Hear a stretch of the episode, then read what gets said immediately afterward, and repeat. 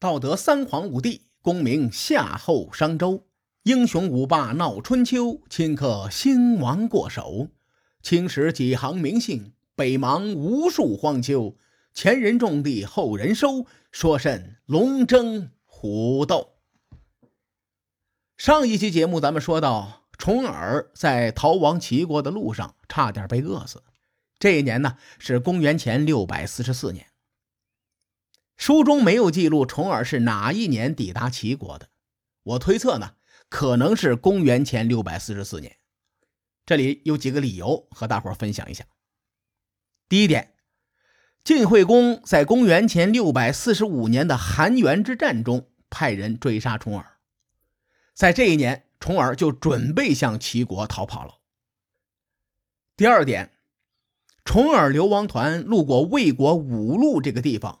胡彦曾经说过，当时的星象说太岁在寿星及纯尾，也就是说木星在向下一年过渡。经过考证啊，岁在纯尾是公元前的六百三十三年，岁复在寿星是公元前六百三十二年，所以倒退十二年。啊，这个胡彦所说的星象，应该是在公元前的六百四十五年的冬天到公元前六百四十四年的新春这段时间。第三点呢，齐桓公死在公元前的六百四十三年，而且他病重之时发生了五子夺位的惨剧。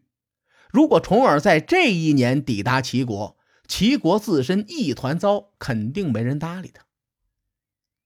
重耳的运气还是很好的，在齐国动乱之前抵达了这个地方。正史记载说，齐桓公把重耳招待的非常好，并将宗族的一位姑娘嫁给了重耳为妻，并且赠送他二十辆马车、八十匹马。那个年代，马车和马其实是配套的。咱们有句俗语说，叫“君子一言，驷马难追”。这里面的“四”啊，指的是四匹马拉的车。在当时，这样的马车那是顶配车型啊！啊，这这样的配置只有大贵族才能拥有。齐桓公给重耳二十辆顶配的马车，这可是相当大的手笔。列位，除此之外，重耳还娶了一位宗族的女子呢。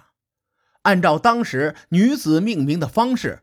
嫁给重耳的这位女子，我们也可以把她称作齐姜。这个时候，重耳已经是奔六十的人了，我真佩服他这个桃花运呐！真是人比人气死人。也不知道重耳哪里来的魅力，似乎女人对他都是那么的死心塌地，这位齐姜也不例外。重耳得到这种待遇，他心说：早知如此啊！我十几年前就是从悬崖跳下去，两条腿摔断了，只能靠双手爬，我也爬到齐国来。重耳这个大猪蹄子完全忘记了自己对季逵的承诺。这哥们在齐国流连忘返。重耳说：“民生安乐，谁知其他？”你看，这老哥的价值观呢，和管仲非常的像，他也是享乐主义者。认为人生在世，图就图个乐呵，哎，还管其他的干嘛呀？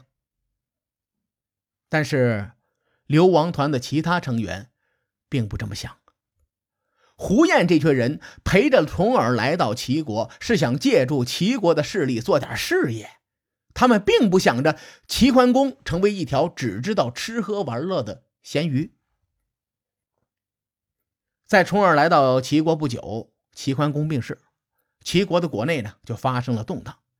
在齐国势力更替的过程当中，重耳的手下们也看不清局势的走向，只能是以不变应万变，暂时维持原状，寻找机会。齐桓公撒手人寰之后，易牙和树雕拥立公子无轨为国君。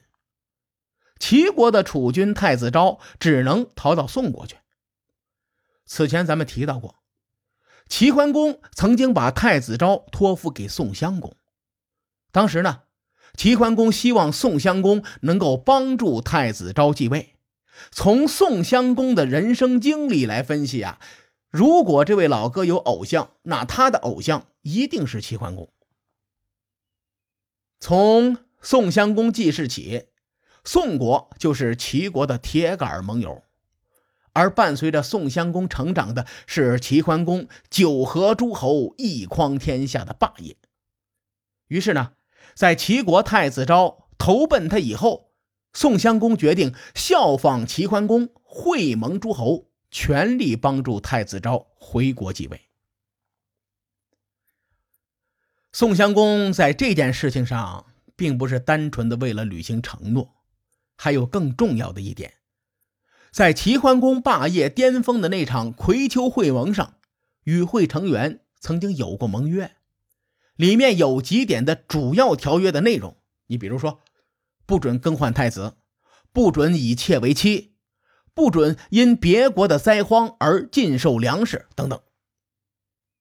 宋襄公想要继承齐桓公的霸业，那他就必须要重申葵丘会盟的盟约呀。在公元前六百四十二年，葵丘会盟的成员国以及其他中原的小诸侯国陆续收到了宋襄公的信息，请他们共同护送太子召回齐国。可惜宋襄公的号召力并不大，大部分诸侯都没鸟他，只有魏国。曹国、诸国这三个国家派了部分人马，同时这也证明葵丘会盟在诸侯之间的影响力已经微乎其微了。宋襄公并没有轻易放弃，他率领宋、魏、曹、朱这四国联军向齐国进发。齐国贵族当中有一部分太子昭的党羽，还有一部分呢是公子潘的拥护者。比如前文咱们提到的公子开方，在多方势力的合力下，公子无鬼和树雕被杀，一牙外逃。公子无鬼这家伙被灭了以后，齐国又发生了内讧。齐人与宋襄公想要立太子昭为国君，其他四位活着的公子心有不甘呐，联合在一起准备对抗太子昭。结果，宋襄公在兖地，也就是今天山东济南市附近，把这伙人一顿胖揍，然后立太子昭为齐国的国君，史称齐孝公。宋襄公因为这件事情在诸侯间小有名气，有那么一点齐桓公的味道了。齐孝公继位之后呢，这哥们儿并没有延续他父亲的霸业，这也正常。当年的桓管五杰走的也差不多了，没有好的团队，想要成就一番事业，自然难如登天。史书是这么记载的：说桓公卒，孝公即位，诸侯叛齐。这句话不用翻译啊，列位都懂，就是树倒猢狲散。当年九合诸侯一匡天下的盛世已是镜中花水中月，中原霸主之位再次空缺。宋襄公同志为了确立霸主之位，在公元前六百四十一年，他就扣押了滕国国君，邀请曹国和诸国在曹国南面会盟。不久之后呢，他又让诸国去把曾国的国君抓来，当做祭品去祭祀。滕国和曾国在当时是属于东夷，宋襄公想通过这种手段来逼迫东夷臣服，但是宋国的实力毕竟没有齐国强啊，宋襄公很难镇得住其他的诸侯。就在同年的秋天，曹国不服，宋襄公再次发兵包围了曹国。宋襄公在这一年是没少忙活，那真是一顿操作猛如虎。结果笼络的小弟只有魏国、诸国、曹国、华国这些不入流的国家。而在这一年的冬天呢，陈国的国君陈穆公号召诸侯国重修旧好，以继承齐桓公九合诸侯的德行。于是呢，就邀请几大诸侯国前去齐国会盟。或许陈穆公的出发点是好的。但是这次齐国会盟啊，楚国率领了一堆亲楚诸侯前来。后来呢，齐、楚、郑、陈、蔡等等这些诸侯国在齐国结盟。这样一来呀，葵丘会盟的主力分成了两个派系。齐、楚、郑、陈、蔡等诸侯国是一个派系，宋、魏、朱、曹、华等诸侯国是另外一个派系。这种混乱的状态为日后中原大战埋下了导火索。这几年，重耳流亡团的主要成员一直待在齐国，齐国这段日子也一直在时代的风暴中心，所以胡燕、赵崔等人将时代变化看的是清清楚楚。他们一直思索着如何从一个乱世中找到一条路。胡燕他们知道。齐国的霸业已经不复存在了，齐孝公已经没有力量帮助重耳重返晋国。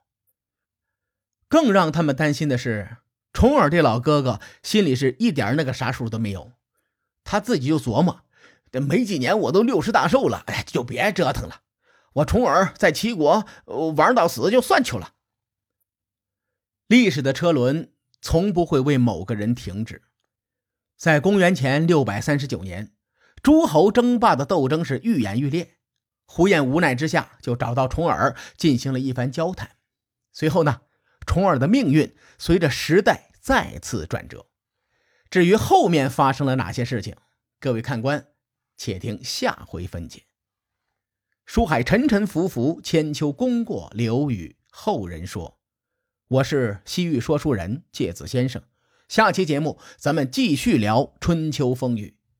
更多精彩内容，请搜索关注微信公众号“伯乐灯”，与更多听友交流互动。伯乐登还将定期为粉丝发放福利。愿我们的存在让您对明天更有期许。各位，后会有期。